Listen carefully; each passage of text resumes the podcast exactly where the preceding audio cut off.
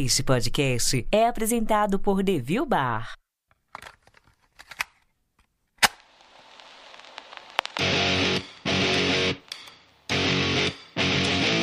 Bem-vindos ao podcast Despachados. Produzido por Mindset.net. Apresentação: Foca. Olá, caro Audio Spec! Eu sou o Foca e você está no Despachados, o maior e melhor podcast viagens que tem um título que faz referência a serviços postais e religiões de matriz africana do mundo! Sejam mais uma vez muito bem-vindos a bordo de nossa humilde atração podcastal. E hoje vem com a gente descobrir o que é o turismo positivo com um convidado para lá de especial. É isso mesmo, hoje vamos embarcar em uma viagem onde o destino pode ser só um detalhe. Não entendeu? Não se preocupe que a gente já te explica. E em um oferecimento do Devil Bar, o podcast Despachados está no ar.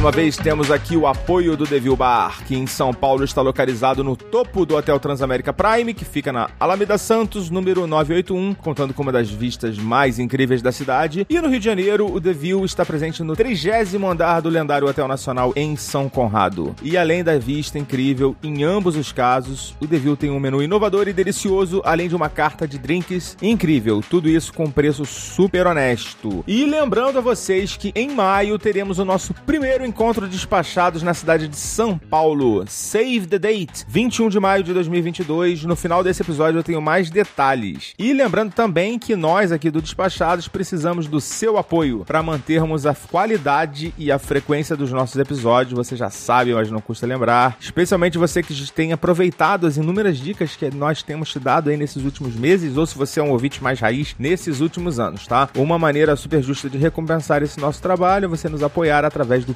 PicPay. Procure por despachados, que irão aparecer os planos disponíveis, ou do apoia.se barra despachados, se você preferir. No apoia.se, você tem opções de fazer o apoio através de boleto. Lembrando que ainda estamos com uma condição especial no PicPay, onde a partir de 10 reais você já garante o acesso ao mais very important de todos os grupos do Telegram, que é o nosso grupo de ouvintes lá, tá bom? No final desse episódio eu tenho mais recados para vocês. Agora tá na hora do episódio número 61 do Despachados. Pauta! Senhoras e senhores ouvintes do podcast Despachados, sua aeronave encontra-se em solo e o seu embarque está autorizado. Sabemos que a escolha do conteúdo é uma decisão do cliente. Por voar com o podcast Despachados, obrigada.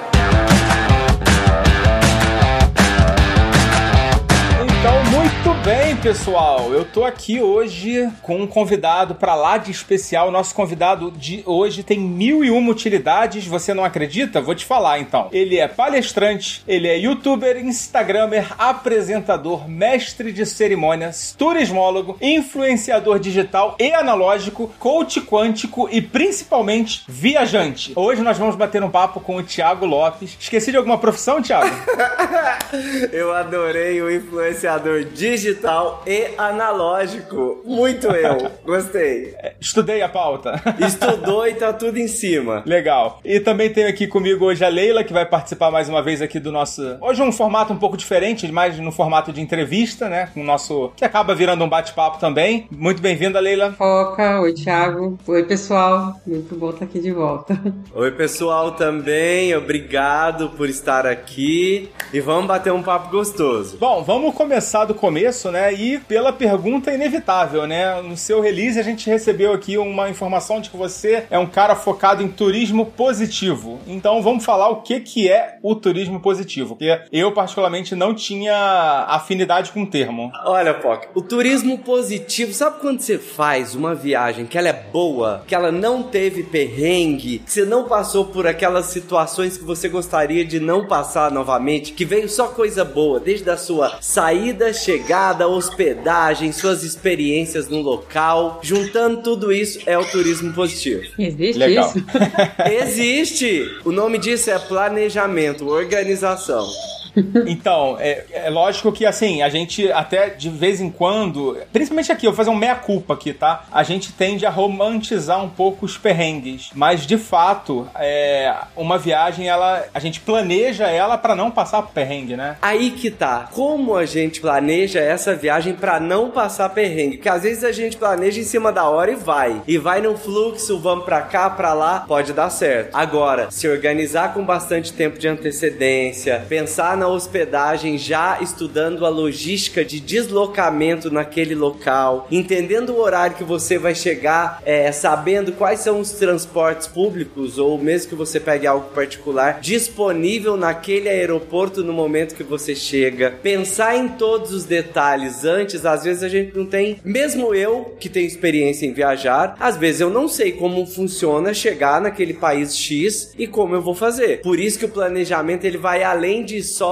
comprar com antecedência. Ele vai estudar aquele, aquele local sem romantizar, entendendo os problemas, entendendo a situação, entendendo todo o rolê pra você trazer isso, ó, tá, eu tenho um problema que chegar no aeroporto de madrugada, é, eu vou ter que esperar até tal hora, ou eu vou ter que pegar um táxi. É, já entender toda essa logística antes, pra você não chegar e passar perrengue. Não tem nem que se preocupar com isso na hora, né? Que, às vezes você toma uns sustos assim, né? Que você Muitos não tá sustos. esperando, né?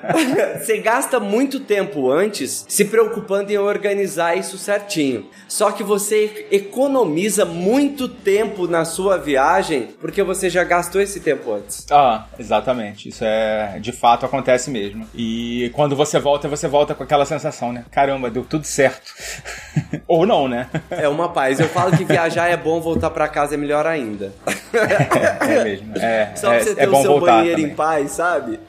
Exato. Ô, Tiago, então assim, emendando já na próxima, você acha que o turismo positivo ele tem mais a ver então com o turista do que com o destino em si? É, de certa forma, sim. É, o turista é ele que vai planejar a experiência que ele quer ter. Mas ele não tem como controlar tudo. Porque o destino em si, por exemplo, você pode chegar num destino que você pede um prato e você tá esperando que esse prato vai chegar em até 30 minutos, 40 minutos, ele demora uma hora e meia. Aí é uma questão do destino. Você pode estar. é, você tá suscetível a passar por situações assim. Só que aí também entra no planejamento. Você pesquisou esse restaurante antes pra saber se realmente tem alguém reclamando que o prato demora demais ou que o atendimento não é legal assim, ou você só escutou falar e foi. Então, parte do turismo positivo tá com o turista e tem uma parcela também com o destino que você tem que contar com a sorte. Então é isso que é isso que tem que levar em consideração, né? O turismo positivo não é 100% planejamento, ele tem que contar com um pouquinho de sorte. Tem, porque no destino, às vezes aquele lugar te atende todo mundo muito bem, mas bem a vez que a Leila chegou lá no restaurante, o prato de todo mundo chegou na hora, o prato da Leila não chegou. E aí? Cara, isso acontece com uma, uma, uma frequência desagradabilíssima comigo, assim. Uma mesa enorme, o meu prato não vem. Você é o sortudo da Isso mesa. já aconteceu várias vezes, várias vezes já aconteceu. Eu não sei o que que acontece. Mas assim, isso é, import- é interessante a gente observar, né? Que o mesmo destino, ele vai propiciar experiências muito diferentes. E muitas vezes por conta da preparação e da expectativa, né? Que, você- que é o que você falou. Às vezes até pra mesma pessoa, né? Ela volta, ela volta no mesmo lugar e tem experiências diferentes. Aí tem até uma forma de você pensar. Se você chega num, num destino que tá no momento que ele tá em alta temporada bombando, a chance do seu serviço não ser maravilhoso, ela é muito maior que quando você vai numa baixa temporada, que tem, sei lá, é, o restaurante tá mais vazio, eles vão te dar mais atenção, ou mesmo na barraquinha da praia, onde seja, ou mesmo um transporte que você vai pegar, se eles estão com muitos, muitos clientes, eles podem se perder no meio do caminho. Agora, se tem menos gente, a chance o, é melhor. o tempo de fila da Space Mountain. Nossa, sofrido! Isso é sofrido! E agora mudou essa história do. do você não tem mais o. Fast Pass. O Fast Pass, ou você compra. Ou nada feito. É, mas a- a- agora assim, você falou disso do, da sorte, né? Aí a minha pergunta pra você é: o quanto você achar que o planejamento bem feito vai te trazer uma maior probabilidade de você ter um, um turismo positivo, não pode afetar tá a sua experiência no caso do imprevisto que te traz um perrengue, entendeu? Tipo, você não tá tão preparado psicologicamente pro perrengue porque você acha que você está indo nessa vibe do turismo positivo. Ah, mas você tem que preparar o perrengue também. Você tem que estar pronto para ele, porque ele pode acontecer de qualquer forma. Você pegou o transporte, furou o pneu. E aí? Ajuda ele a trocar o pneu e vamos junto. A questão é, se você sabe que na alta temporada, você decidiu viajar na alta temporada, ela tem mais chance de rolar alguns perrengues. Então você já decidiu ir na alta temporada, já vai com a mente aberta, com muita paciência, sabendo que você pode enfrentar isso. Agora, se você for numa baixa temporada e acontecer um perrengue, aí você foi o, o sortudo da mesa que não chegou o prato. É, a gente, quem sai de casa tem que estar pronto. E assim, quem viaja muito vai passar por perrengue, né? E a gente tem que estar pronto, né? Tem que ter jogo de cintura, criatividade. E o brasileiro é ótimo nisso, né? Vamos botar isso também, O né? brasileiro é ótimo e trabalhar nossa paciência. Paciência é um negócio que em viagem precisa. Porque você eh, mistura com ansiedade de estar querendo chegar logo naquele destino ou curtir aquele dia em específico. Aí você fica maluco querendo e aí às vezes algo te impede. Você tem que saber ter paciência com você mesmo ali. Outra coisa também é essa ansiedade não te permite ver o que tem pelo caminho, né? Assim, você às vezes vai atropelando tudo, né? Fica só no celular, né? E aí, né, não vê no Também caminho, tem você tá isso. ali querendo planejar aquilo que ainda não, não planejou antes de viajar. O tempo que você poderia estar apreciando à vista, você tá gastando planejando. Isso é, um- é uma coisa que eu falo muito com o Léo, né? Que a paz de espírito influencia muito justamente nisso, né? Porque se qualquer vírgula te deixar irritado, não tem planejamento vai fazer você ter uma viagem positiva,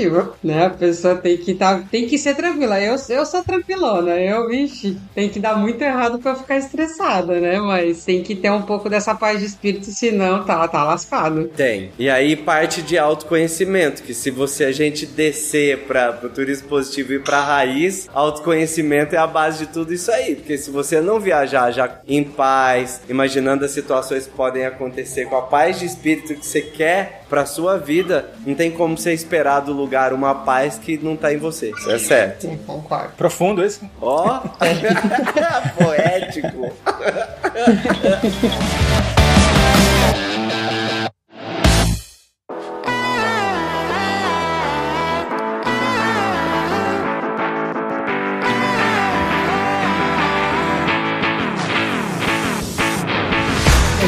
você fez sucesso nas redes sociais com o vídeo explicando pro seu pai do Tomorrowland. Pegando por experiência própria, até hoje eu explico que eu não durmo na rua quando eu fico no motorhome com meus pais, porque eles acham que eu durmo na rua. O quanto seu pai entendeu o que, é Tomorrowland. Olha, ele diz que entendeu. Ele diz que entendeu a festa. A, a maior dúvida dele que era que tinha como assim as pessoas pagam pra assistir uma pessoa atrás da mesa mexendo num negocinho. Essa era a maior dúvida do meu Ele entendeu a festa. É, não teve vontade de ir, que não é a dele, É, mas realmente o vídeo foi feito pra ele. Foi uma surpresa, tanto pra mim, óbvio, pra ele também, saber que um vídeo explicando pra ele como era a festa, porque eu tava editando o vídeo e ele, mas como que é isso? E como que é isso? E como que é isso? Eu vou fazer o vídeo pra te explicar. E foi do nada. E aí depois eu entendi que muitas pessoas usaram esse vídeo pra explicar para os pais como era uma festa de música Eu eletrônica. acho que o que seu pai não entendeu foi a música eletrônica em si. É, ele, ele não entendeu como que a pessoa paga pra ir num lugar pra assistir alguém atrás da mesa.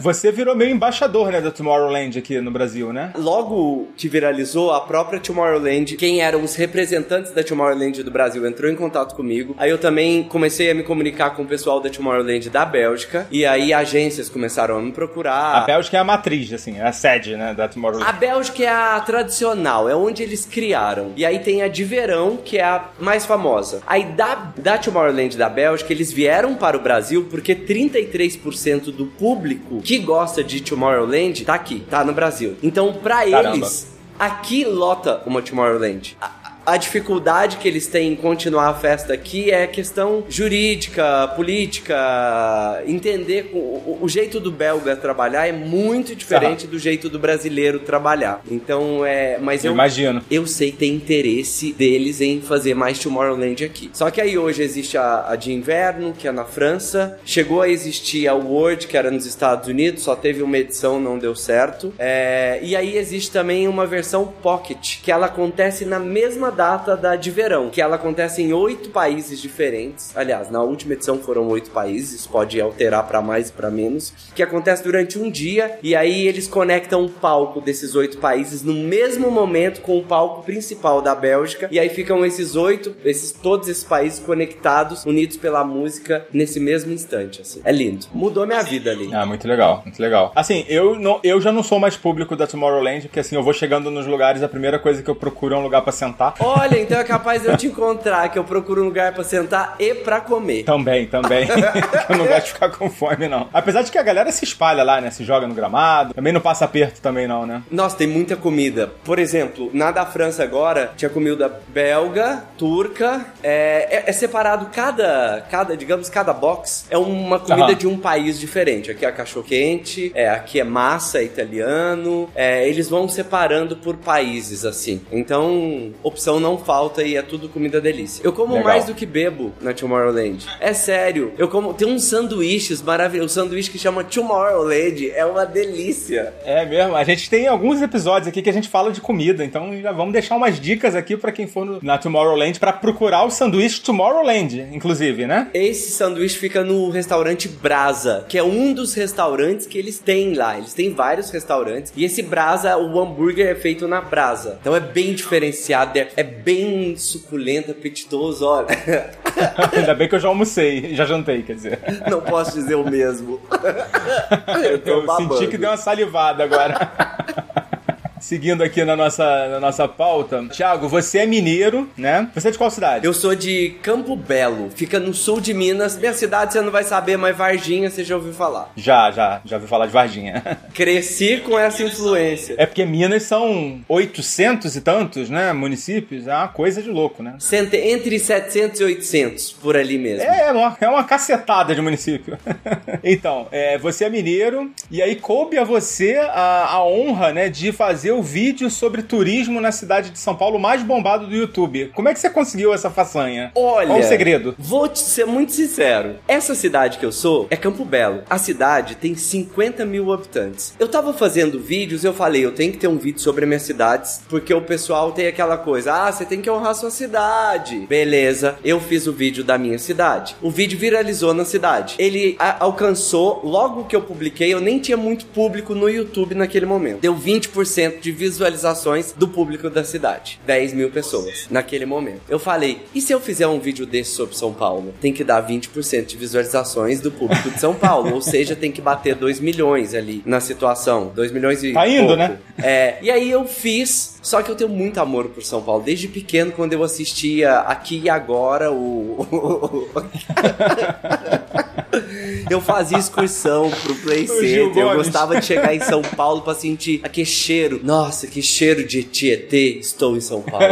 Aqui, só que pra mim isso não é ruim, não. Não é uma. Não tô zoando. É, é- era É, sempre foi São muito Paulo, legal. ela tem uma pegada urbana, totalmente urbana, né? Aham. Que é ame ou odeie, né? Exato. E eu amei. Aí eu comecei a montar um roteiro, por eu ser turismólogo, é, eu comecei a desenvolver um roteiro e uma estrutura de pensar como eu vou apresentar a maior megalópole que nós temos, a quinta cidade mais populosa do planeta. Como eu vou fazer isso? A mais populosa da América, mais do que Nova York. Qual é, o que que eu preciso criar? Comecei a pensar tudo que tem em São Paulo e anotar, anotar. Eu fiquei três meses gravando pra tudo quanto É é, um vídeo lado de da 10 minutos, né? é um vídeo de 10 minutos. E assim, ele é muito dinâmico, é muita informação ele em é, ele tempo. tem uma pegada bem. É, corte seco, corte seco, vai pra lá, vem pra cá. Corte seco o tempo inteiro, porque assim, eu, eu- um segundo da sua atenção é importante É. e eu não quero gastar o seu tempo, então esse vídeo tem que ser rápido pra você ver o que é São Paulo. E São Paulo é rápido, é rápido. É, tem eu isso. tinha que dar o tempo de São Paulo no vídeo também, então o vídeo ficou mais rápido ainda. Planejei, gravei, é, gastei mais de 200, depois dos três meses eu gastei mais de 200 horas editando esse vídeo, publiquei. Publiquei instantaneamente, o vídeo foi assim como Tomorrowland. Quem assistiu já compartilhava. No Facebook ele passou de 2 milhões e 700 mil de cara, assim. Deu os 20%. Ah, eu tava, eu tava vendo só a visualização do YouTube. É, não, do YouTube ele tem só 700 mil ali. É, É. Na época, naquele momento, há 5 anos atrás, 4 anos atrás, bombava mais o Facebook. É verdade. O- a- as plataformas vão mudando, o público vai mudando de uma pra outra, né? E o Facebook ali era muito forte naquele momento ainda. Foi o último vídeo meu que bombou mais no Facebook, assim. Ah, não, teve, eu acho que teve de Coldplay, que aí eu comecei a calcular o tamanho de público quando o vídeo vira- viralizava. Ah, Coldplay, 800 mil views, 20%, 4 milhões de, de pessoas são os amantes de Coldplay que gostariam, sei lá, que, que gostam deles. Eu comecei a ter uns cálculos malucos na minha cabeça, é, através desses 20% que atingiu o vídeo. Entende? De outras, outros vídeos também, seja de resort, Todos batiam os 20%? Olha, eu não consegui calcular o público real do Coldplay, por exemplo. Também não sei dos resorts que viralizaram. É, mas no meu cálculo de público de cidade, ele sempre bateu.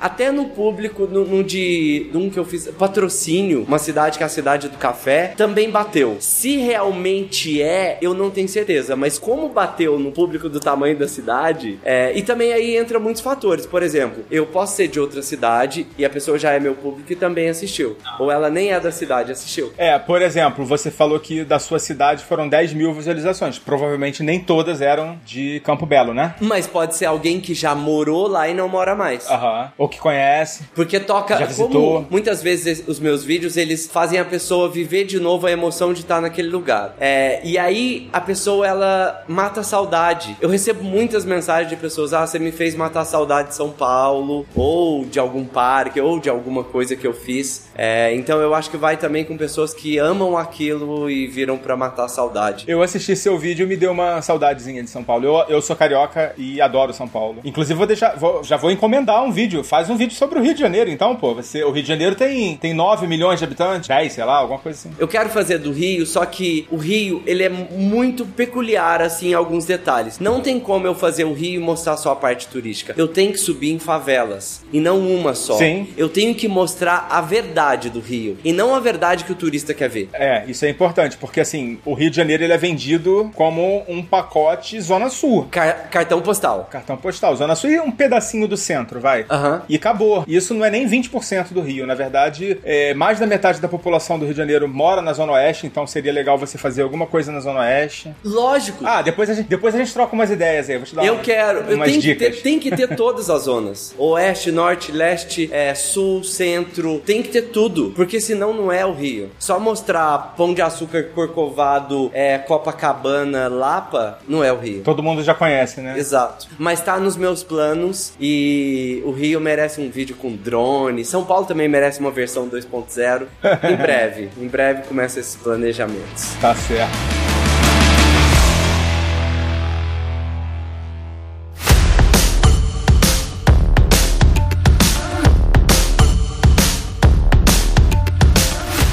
O pessoal que eu vou deixar o link pra esse vídeo, tanto da Tomorrowland quanto o vídeo do esse que a gente tá comentando, e vou deixar o link também do canal, logicamente, as redes sociais e tudo mais. Mas eu queria agora te pedir uma dica, assim, pra quem tá indo visitar São Paulo, ou a trabalho, ou por algum outro motivo qualquer, e que tenha uma oportunidade de fazer um passeio ou conhecer algum ponto bacana da cidade. Só um. Qual é a sua dica? Aí, pra mim, é muito fácil. É, claro que isso depende se a pessoa gosta mais de, de, de coisa bem urbana ou ela prefere uma coisa mais zen. Mas, se é a primeira vez em São Paulo e você só tem uma hora pra visitar um lugar, Avenida Paulista. Porque é o que mais vai representar a cidade. É, que você pode ver, de- tem desde museu a parque, você vai ver o público paulistano e turistas e paulistas e, e pessoas de tudo quanto é lugar do mundo, gente diferente. Você vai ter opção pra você comer pastel, pra você comer vários tipos de comida diferente, tomar um sorvete,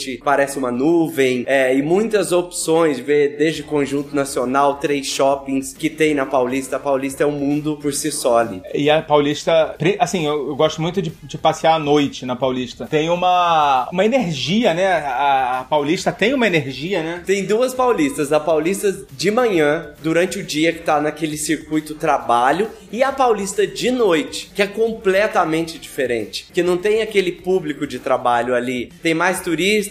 A única coisa que eu falo de Avenida Paulista é cuidado com a galera que tá de bicicleta. E até tem, né? Porque eu, eu trabalhava e morava na Paulista por um ano. Eu morei trabalhei. Só que eu morava na Brigadeiro e trabalhava lá na, na Consolação. Eu ia de manhã andando e voltava à noite. Então eu pegava no mesmo dia as duas paulistas que você tá falando, né? E tinha muito, a gente fazia muito. é, Sai do trabalho, vai pro happy hour ali. Então é muita gente que tá ali na região, mas que ca- acaba. O mesmo público acaba sendo um outro público, né? A mesma pessoa. É, a mesma pessoa, ela também faz parte desses dois públicos. Porque quando você tá indo e voltando no trabalho, você é uma. Quando você sai pra ir no barzinho ou fazer um. dar uma volta, é passear por ali, você já não tá naquele propósito do trabalho. Então você acaba virando os dois públicos ali. Que é o mesmo, o público da noite é o mesmo público que vai estar tá, é, num sábado à tarde. Que também já é diferente do público de domingo durante é, a manhã e a tarde, que é o público de turismo. Totalmente turismo ali pra, pra feirinha de arte, passear, fazer uma caminhada, que o pessoal se mistura ali. Paulista tem tudo. Ela representa muito São Paulo de todos os jeitos, assim. Pelo visto é o seu ponto favorito aí da cidade, né? É, com certeza. Aí deixa eu te fazer uma outra pergunta agora. A gente falou várias vezes aqui que você é turismólogo, né? E eu tenho uma. Eu vou confessar aqui, eu não sei o que faz um turismólogo.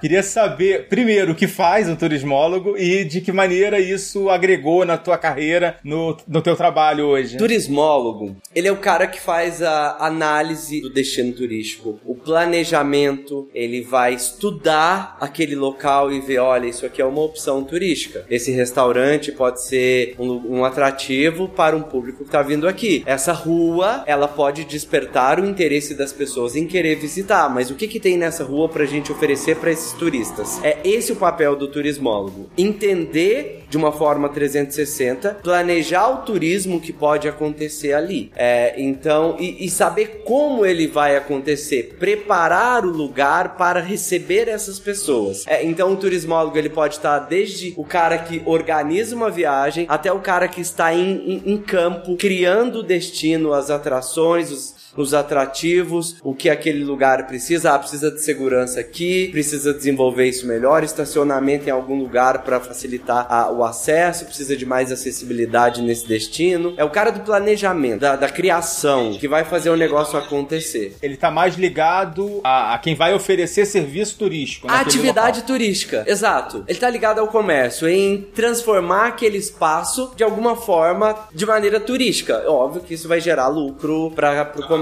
que tá, tá acontecendo ali. Seja o tiozinho que tá vendendo milho, seja um cara que tá levando o transporte, o motoboy que tá carregando a pessoa de um lado pro outro, sabe? O turismólogo, ele não é o agente de viagens. Ele é o cara que cria aquele pacote que o agente de viagens vai vender pro turista. Eu tive a influência dos meus pais, que ambos, eu cresci com os dois trabalhando com turismo, fazendo excursões pra praia. Que, sabe aquelas excursões no ônibus lotado, 50 pessoas, que fica tudo numa casa em Guarapari?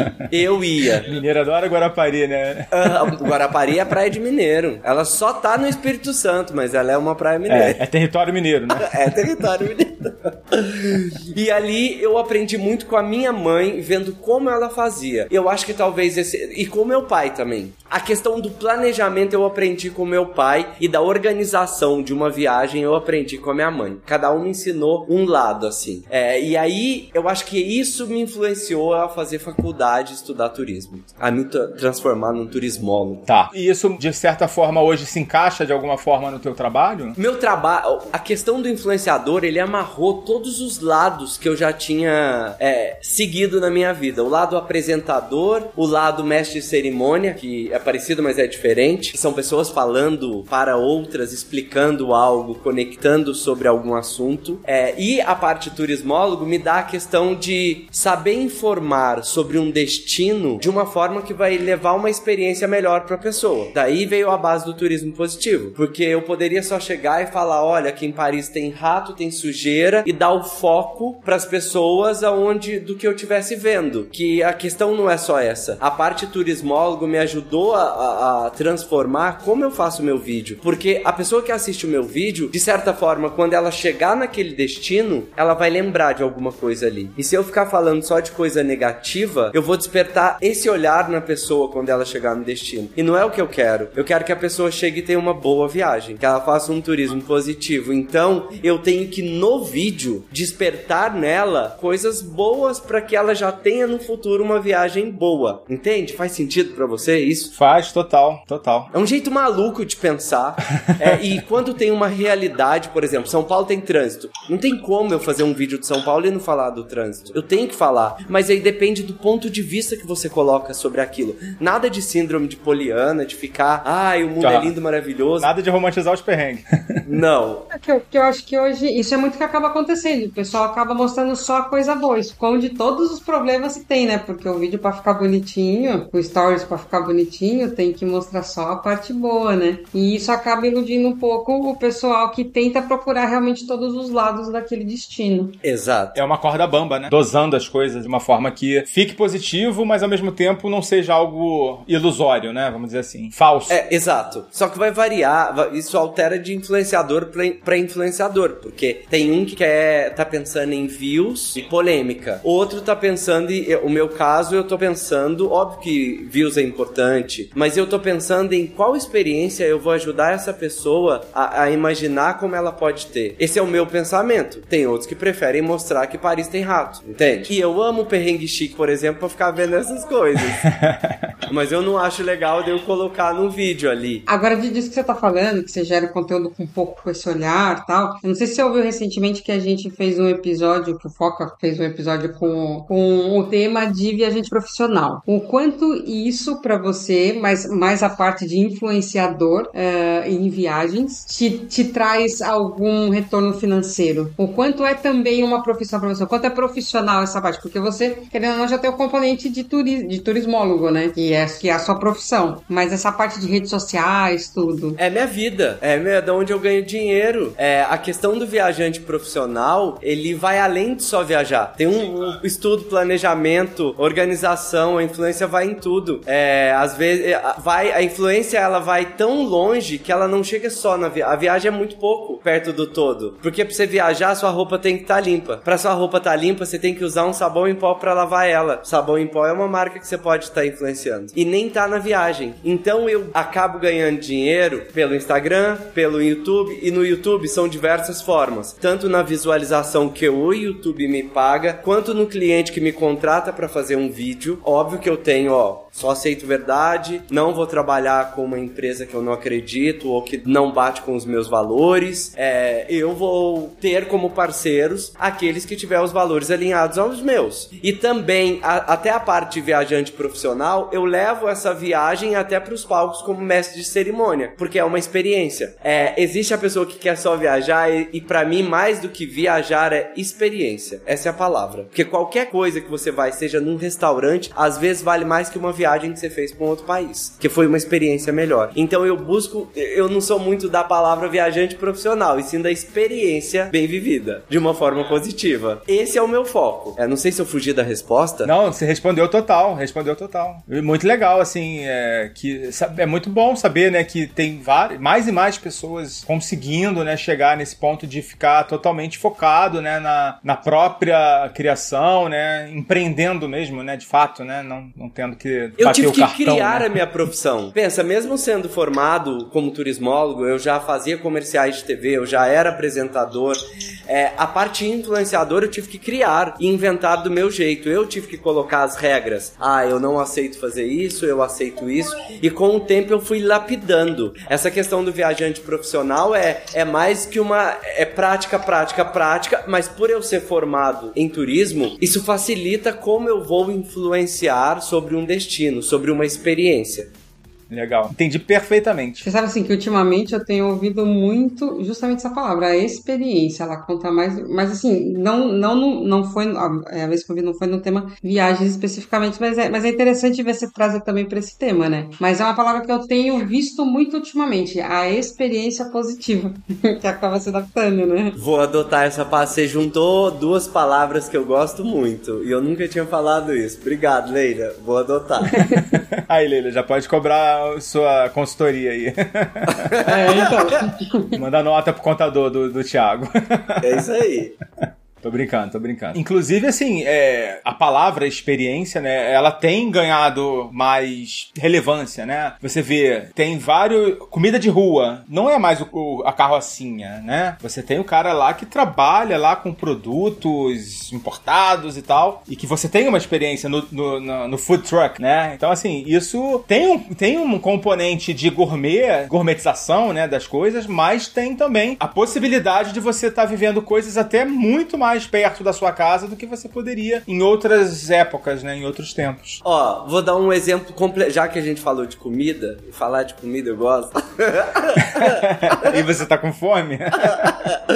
você já percebeu que agora você pede até um rodízio de japonês na sua casa e eles levam essa experiência através de um monte de potinho. Chega uns 10 potinhos que você vai abrindo tudo, tem tudo aquilo que tava lá no rodízio, só que levaram para sua casa. Eles vão adaptando essas experiências e buscando é, a acertar. Pandemia também acelerou muito isso, né? Ah, com certeza. A experiência mudou por causa da pandemia. Chegar num lugar muito lotado, você já não quer mais aquela Sente mal, experiência. É, a não ser se você quer um carnaval ali no trio.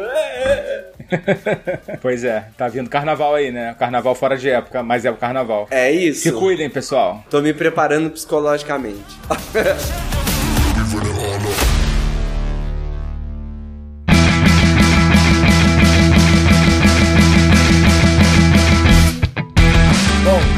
chegando aqui na reta final, ô, Thiago. Você tá com fome? Sempre. Tem esses vídeos que a gente falou aqui, tanto de São Paulo quanto do Tomorrowland, já tem alguns anos, né, que eles foram lançados. Eu queria te perguntar, nesses últimos anos, quais foram as coisas mais legais que aconteceram na sua vida? Nossa, muita coisa legal. De viagem, agora, por exemplo, a minha casa De qualquer nova, assunto. tô morando na minha casa nova, meu apartamento novo, com uma vista da Avenida Paulista Nossa, inteira. essa vista, Alto essa vista pra é caramba. É, Isso é uma coisa maravilhosa da minha vida. E o que tem acontecido também, é, nesses últimos anos, em questão de viagens, eu fiz viagens muito marcantes, assim, experiências muito transformadoras na minha vida e diferentes, no Brasil e fora. É, e algumas me marcaram muito, é, de experiências assim. Não sei nem por onde eu falo, por onde eu começo, porque É, eu ia perguntar também, né, das viagens assim que você fez nesses últimos anos também, quais foram as mais marcantes? Também era tava na pauta também. Então vou misturar essas duas perguntas. Pode misturar, fica à vontade. Eu vou começar com uma que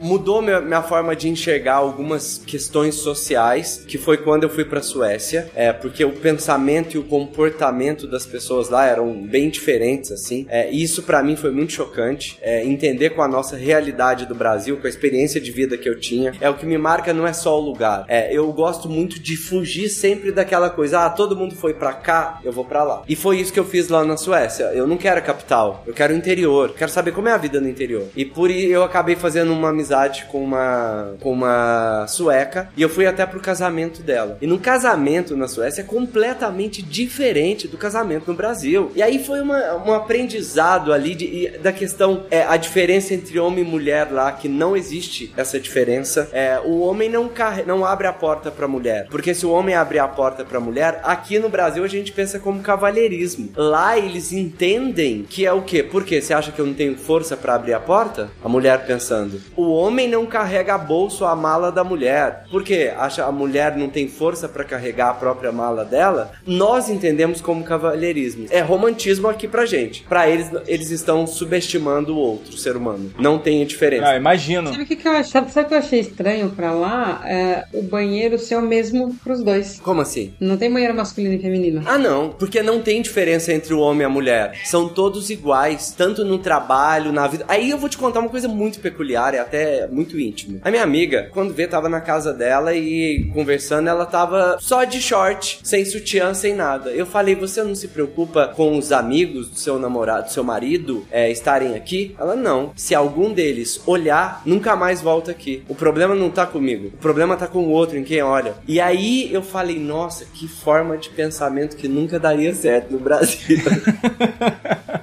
Micareta. é, é, pra eles é algo normal, normal. E pra gente não. E aí eu comecei a perceber, é, às vezes a gente põe o defeito em alguma coisa, na a saia curta da menina na rua, a culpa vai pra ela, né? Às vezes. E, e não é. A culpa é da pessoa que não se controla emocionalmente. É, não controla os pensamentos. Exato. E as vontades. É, não, cara, culturalmente, assim, a cultura escandinava, né, da cultura nórdica, é muito distante da nossa, né, cara? É muito, muito. Sim, você falar da cultura é, da Espanha e de Portugal, que são, que são povos latinos também, né, é muito distante, mas não é tanto, né? É muito diferente. A- a- tive também uma experiência positiva. Eu fui entrevistar um dos atores da série Vikings. é, e ele também foi extremamente educado, disponível. É a mesma coisa que a minha amiga tinha, os mesmos comportamentos ele tinha também. E aí eu vi que era incomum entre eles. É, isso ali foi um aprendi- aprendizado social. Agora eu vou trazer um pro Brasil, de uma outra viagem marcante, que também foi muito especial, que foi a Chapada dos Veadeiros. É uma energia, igual São Paulo na Avenida Paulista tem uma energia, a Chapada dos Veadeiros é meio que um, um, o centro do Brasil. Dizem que existe uma pedra é, gigantesca de quartzo rosa é, embaixo da Chapada, por isso que ela a energia é tão forte, tudo que você pensa lá acaba acontecendo, celular não funciona direito, é um lugar pouco explorado e assim, existem mais de 300 cachoeiras lá. É, lá eu tive encontros com a natureza de formas de forma muito profunda, assim. Eu consegui me conectar com a natureza como eu não consegui em nenhum lugar, assim. Com as cachoeiras, com... com não é nada... É, não é religioso, mas é espiritual. É, eu me senti fazendo parte, integrando... É transcendental, ali. né? Transcend... É, é isso. Foi muito profundo e foi muito diferente. E viver isso no Brasil, para mim, foi muito transformador, assim. Em questão de autoconhecimento, eu comigo mesmo, é, me olhar, é, me conectar com aquilo, me sentir fazendo parte dessa natureza, tendo cuidado e carinho, respeito, entendendo o tempo da natureza. É chuva, tenho que sair daqui. É, enfim, para mim foi uma coisa muito forte o que eu vivi lá. Eu fui com turma de amigos, assim, foi uma experiência também maravilhosa. Não vivi perrengue nesses lugares. Talvez é. seja por isso é tão bom lembrar deles. tá certo. A gente por muito pouco não fez um encontro, né? A gente ficou um tempo parado, né? Agora na pandemia, né? É, mas antes da pandemia a gente fazia alguns encontros. É, de vez em quando a gente chegou a fazer em São Paulo, fez aqui no Rio e teve um que por muito pouco não foi na Chapada. É, a questão da logística realmente que ia ficar muito complicado pro pessoal chegar, né? Que era só um final de semana. E aí a gente acabou fazendo em Brasília. Mas eu ainda tenho esperança de fazer o um encontro lá com os nossos ouvintes lá na Chapada. E eu vou te convidar, porque tenho certeza que você vai querer voltar. Merece, merece. É um lugar assim. É, eu acho que é, é muito puro lá ainda, sabe? É muito nativo. Então. Raiz, né? É, raiz. Lá é raiz. Então é um oposto muito diferente. Um você foi para uma sociedade, o outro eu entrei na natureza, que é o que a gente tem de melhor no Brasil. Eu acho que essa última fase aí do nosso papo, eu acho que merece ser o tema de encerramento. Cara, primeiramente agradecer demais aí o seu tempo, a sua disponibilidade de participar aqui, parabenizar você pelo seu trabalho e, pô, colocar aqui o microfone aberto aí para você passar aí seu recado,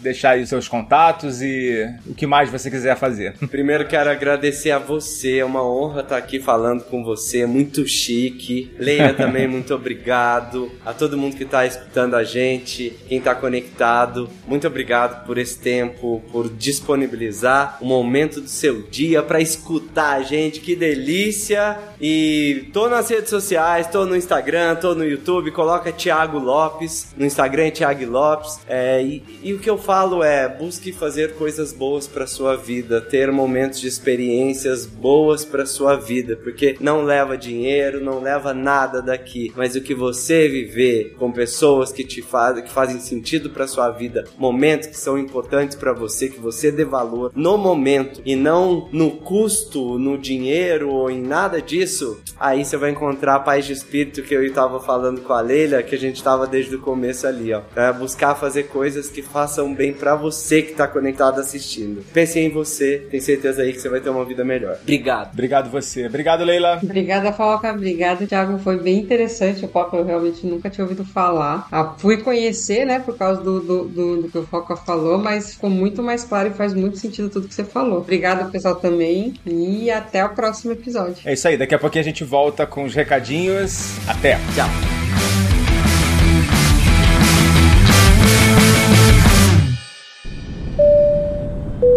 Você já sabe, mas não custa lembrar. O podcast Despachados precisa do seu apoio. Visite o site apoia.se barra despachados ou procure por Despachados no seu aplicativo PicPay. Escolha um dos planos de assinatura que mais combina com você.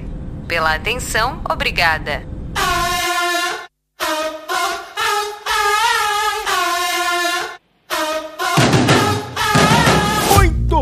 Chegando ao final de mais um episódio da nossa saga Rumo ao Desconhecido, agradecendo mais uma vez aos nossos padrinhos, Caroline Sobrinho, Jorge Alfredique, Bruno Souza, Rogério Miranda, Snardo Villarroel, Bruno Vasconcelos, Marcel Pinto, Érica Rabelo, Gustavo Yamaguchi e dando as boas-vindas ao Cleiton Pereira, que se tornou assinante essa semana e ainda não respondeu ao nosso contato. Cleiton, estamos te aguardando na nossa sala VIP no Telegram, se você está ouvindo essa mensagem, manda uma mensagem para mim lá no Telegram, arroba focaoficial, que eu coloco você na boa. Muito obrigado ao nosso novo apoiador, Topzera Elite. Em breve a gente vai rever todas essas nomenclaturas aí dos planos e vamos pensar também em novas recompensas para vocês se sentirem ainda mais prestigiados, uma vez que a gente tinha a ideia de fazer algumas ações promocionais aí com o nosso apoiador de última hora. Porém, fomos surpreendidos aí com a perda do nosso patrocínio. E se você também quiser fazer parte desse grupo seleto de ouvintes, o nosso plano promocional de 10 reais no PicPay continua ativo. Então aproveita que são os últimos dias, tá? A qualquer momento voltaremos à nossa programação normal. Lembrando que esse plano promocional já garante seu acesso à sala VIP enquanto você se mantiver ativo. Além disso, você pode acessar o apoia.se barra despachados para valores a partir de 7 reais e pagamento via boleto bancário ou pela nossa chave Pix, que é a chave Pix mais fácil do sistema solar quiçá, da Via Láctea, que é o nosso e-mail contato arroba despachados.com.br. E como eu já adiantei no início do episódio, já havia também divulgado no episódio 60, está lançado o segundo encontro de ouvintes com a equipe do podcast Despachados em São Paulo. Então, se você mora em São Paulo ou nos arredores, ou se você estava apenas procurando um pretexto para planejar uma visita à cidade, já pode emitir os seus bilhetes. No dia 21 de maio, que é um sábado, você tem um compromisso com a gente e nós já temos a primeira atividade do nosso encontro definida que vai ser um walk walking tour pela cidade, que o Samir Reis vai preparar pra gente. Além disso, nós teremos outras atrações e atividades durante esse dia, mas nós vamos adicionando essas informações à agenda nos próximos episódios que vamos lançar nas próximas semanas. Temos aí mais de um mês até o dia 21. E por falar nisso, tenho que compartilhar uma outra informação com vocês, que é a informação de que eu estou saindo de férias. Sim, finalmente você conseguir viajar por um tempinho com a minha família e nós estamos embarcando para Floripa nas próximas horas. Mas como na minha vida nada tem sido fácil, principalmente quando eu falo em viajar. Faltando dois dias para minha viagem, eu torci o tornozelo e fraturei o osso do tornozelo. Então vocês já podem imaginar que essa viagem vai ser bem diferente, né? Não quero nem pensar muito nisso agora.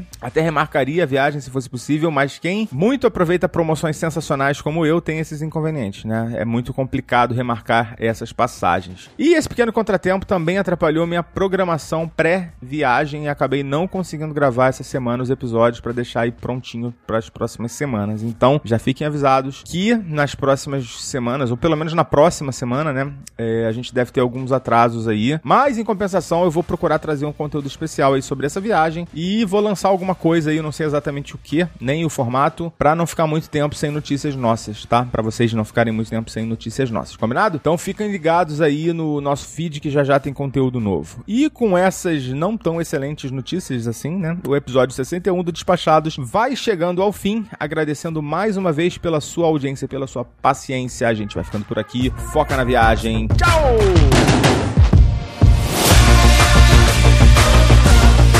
Ora, pois. Não, não é o português que tá aqui, sou eu mesmo, Danilo Pastor, que o Foca viajou e me largou aqui para gravar a ficha técnica, né? Então vamos lá. Produção e apresentação e tudo mais, Foca. Edição e sonorização, eu mesmo, Danilo Pastor. Textos de Ítalo Cunha, com as vozes de Patrícia Treze, Patrícia Vieira e Alves Garcia. Trilha sonora da Upbeat. Realização Mindset.net.